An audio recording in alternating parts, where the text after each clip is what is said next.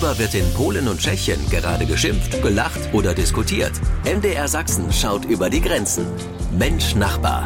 Ein Podcast von MDR Sachsen. Dobry wieczór, tu Radio MDR Sachsen i program Mensch Nachbar. Ja, und das war polnisch. Danke, Tomasz Sikora. Und willkommen zu Mensch Nachbar unserer Sendung, unserem Podcast mit dem Blick nach Tschechien und Polen. Mein Name ist Romanuk und Tomasz Sikora. Ja, gerade gehört, ist zugeschaltet aus Breslau und weiter südlich, dann in Tschechien, in Liberec, hört mich jetzt hoffentlich auch mein Kollege Peter Kumpfe. Servus, Peter. Du bist auch da, oder? Äh, schönen guten Tag, schön äh, äh wieder dabei zu sein hier von Unter dem Mirschken. Na, dann kann's ja losgehen. Drei Länder, drei Sender, aber ein Podcast, der heißt Mensch Nachbar und heute geht's den Gänsen an den Kragen. Oh je, viel Spaß beim Blick in die Nachbarländer. Hallo zu Mensch Nachbar.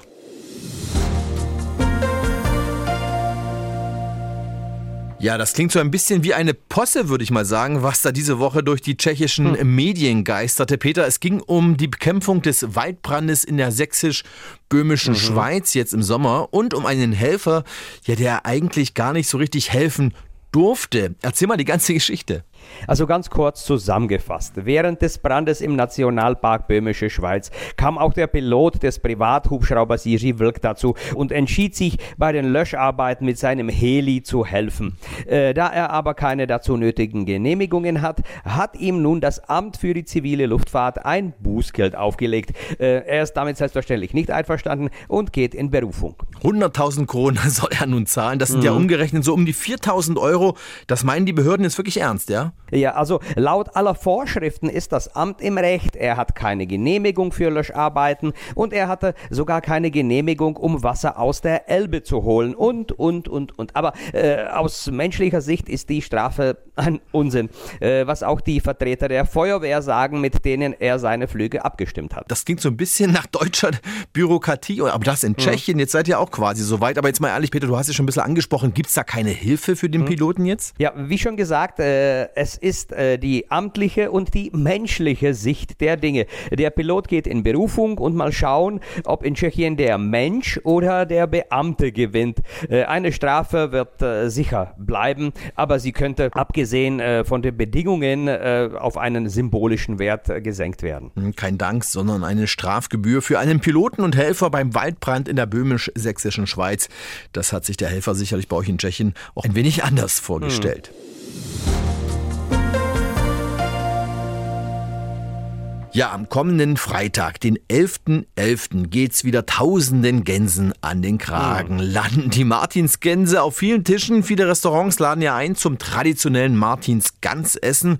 Ja, da müssen sich aber jetzt nicht nur die deutschen Gänse fürchten. Oder Peter, wie sieht's denn aus in Tschechien? Der St. Martinstag, ein alter Brauch, der seit 10, 15 Jahren neu aufgelegt wurde. Man isst Gans, äh, das ganze Land äh, isst Gänse. Es wird in Kneipen eingeladen, es wird zu Hause äh, ein Gänsebraten gemacht aber wie die Zeitungen schreiben, dieses Jahr wird es teurer. 50 äh, bis 60 Prozent müssen die Gäste in den Kneipen rechnen, dass es mehr kosten wird. Die Martinsgans, die einfach seit wenigen Jahren wieder sein muss. Ja, wird teurer auch bei uns wohl in Deutschland, so hört man es zumindest. Mhm. Aber kennt ihr denn auch Umzüge mit Lampions bei euch in Tschechien, also sogenannte Martinsumzüge? Peter, sagt ihr das was? Äh, nein. Lampion-Umzüge machen wir meistens äh, zu Halloween. Äh, die wurden früher auch im Mai gemacht, aber zu Martin, nein Nein, Lampion und Martin in Tschechien, nein. Okay, aber Tomasz, ihr Polen könnt damit was anfangen, mhm. oder? Am Martinstag. Laternen ja, äh, aber in Verbindung mit äh, einer ganz anderen Tradition. In Polen gibt es äh, in der Adventszeit die sogenannten Roratenmessen, die vor Sonnenaufgang stattfinden. Zuerst bereitet ein Kind mit Eltern eine Art Laterne vor, stellt eine Kerze in die Mitte und geht mit dieser Laterne in die Kirche. Es ist eine ziemliche Herausforderung, denn man muss versuchen, die Kinder um 5 Uhr morgens zu wecken, äh, wenn es äh, draußen regnet und die Temperatur um den äh, Gefrierpunkt äh, liegt. Ich erinnere mich äh, das Ganze aus meiner Kindheit. Mein Vater äh, hat mir eine Taschenlampe in diese Laterne hineingelegt, aber hier gab es keine Magie mehr und die Roraten langweilten mich.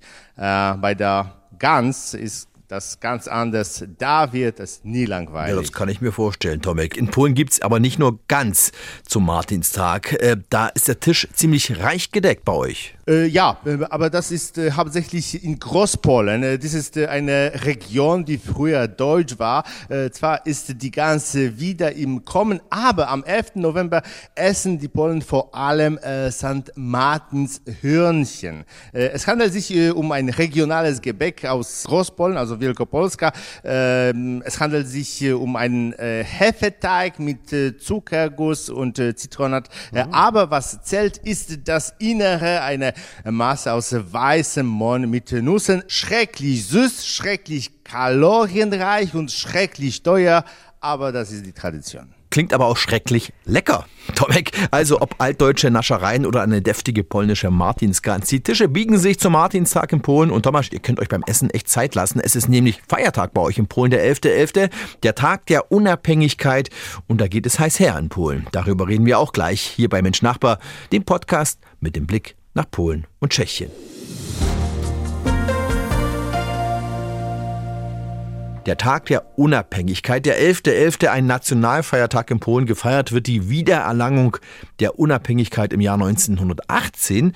Tomek, für dich wird die kommende Woche eine ganz kurze Woche. Du hast am Freitag dann nämlich frei, am 11.11. .11. Was macht man dann an solch einem Tag? Äh, am Vormittag nimmt man in der Regel mit äh, seinen Kindern an äh, verschiedenen historischen Umzügen, Läufen oder äh, Geländespielen teil. Äh, so etwas äh, habe ich in Deutschland eigentlich noch nicht gesehen und es ist sehr cool, echt.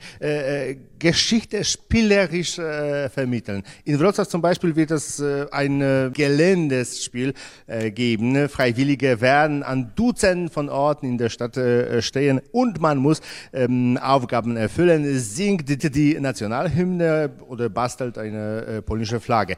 Und wenn jemand kalt wird, bietet die polnische Armee das typische Gericht der polnischen Armee an, nämlich Erbsensuppe mit Speck. Vor allem in Warschau wird ja ganz groß gefeiert. Der Tag wird aber auch missbraucht von rechten und rechtsextremen Gruppen, die sich zu Aufmärschen treffen bei euch in Polen, wo es dann immer wieder auch zu Auseinandersetzungen kommt, Tomasz, oder? Der polnische Unabhängigkeitstag ist gleichzeitig der Tag, äh, an dem äh, die polnischen äh, Teilungen am deutlichsten sichtbar sind. Denn die extreme Rechte organisiert nationalistische Aufmärsche. Am polnischen Unabhängigkeitstag kommt es regelmäßig zu Ausschreitungen. Autos brennen, die Polizei gerät äh, mit Nationalisten aneinander, äh, die Linke mit der Rechten.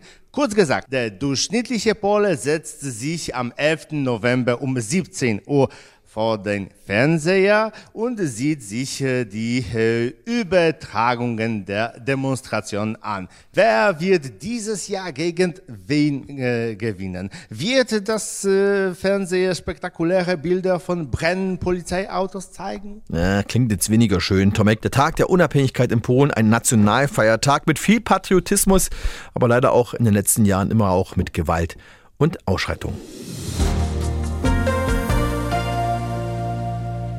Tschechien, unser Nachbarland, heißt jetzt nicht mehr Tschechien, hat einen neuen Namen, zumindest im Englischen. Peter, dein Land heißt jetzt ganz offiziell nicht mehr Czech Republic, sondern? Äh, sondern Tschechia. Naja, mit einem äh, einwörtigen äh, Wort für die Bezeichnung des Landes äh, haben wir Probleme seit 1993, wo das Land äh, aus der Tschechoslowakei entstanden ist. Äh, denn es war schon immer ein Stein des Anstoßes, auch im Deutschen. Tschechei hat ja diesen Anklang des Dritten Reiches. Tschechische Republik, zwei Wörter, ist kompliziert. Äh, dann in Deutschen ist klar Tschechien. Also in Deutschen haben wir eigentlich fertig. Äh, aber im Englischen, äh, es waren auch Vorschläge für Böhmen oder Bohemia. Äh, letztendlich hat sich Tschechia durchgesetzt und auch im Tschechischen ist es nicht ganz so einfach, äh, denn wenn ich Tschechi sage, äh, meine ich nur Böhmen, also nicht Möhren und nicht das kleine Stückchen Schlesien, das wir haben. So entstand das Wort Cesco, was bis heute äh, zwar die Medien verwenden, aber von vielen äh, ist es verpönt, weil es einfach, naja, nicht besonders schön klingt. Äh, also wir haben immer noch ein Problem damit, wie wir eigentlich heißen. Also so eine Namensfindung kann auch ziemlich kompliziert sein, wie gerade gehört. Also Czech Republic heißt jetzt offiziell auch Tschechia. Da habt ihr Polen, ist einfacher. Poland bleibt Poland, Tomek, oder? so einfach ist es nicht, weil Poland wie Holland klingt, zumindest für Amerikaner. Äh, sie haben immer wieder gefragt, äh, wo die berühmten Coffeeshops sind oder warum wir Tulpensoße mögen. Andererseits beklagte sich ein äh, holländischer Freund von mir, dass er gefragt wird, äh, ob sie Angst vor einem Krieg haben, da sie ja äh, an die Ukraine angrenzen. Aber in diesem Streit gewinnen wir gegen Holland, denn äh, ich höre immer öfter, dass die Holländer sich als Niederlande bezeichnen. Na dann liebe Grüße nach, nach Holland äh, oder Poland oder Czech oder Tschechia oder Czech Republic. Ach, egal. Bis nächste Woche. Vielen Dank, Peter, nach Tschechien. Tschüss und bis nächste Woche. Ja, und danke auch nach Polen. Zu dir, Tomek. Mach's gut, bis nächste Woche. Äh, do usłyszenia z Wrocławia. Tschüss. Ja, do Swiszynia und nach Sledano. Bis zum nächsten Blick in die Nachbarländer nach Polen und Tschechien. Mein Name ist Romanuk. Tschüss und bis bald. Mensch Nachbar. Ein Podcast von MDR Sachsen.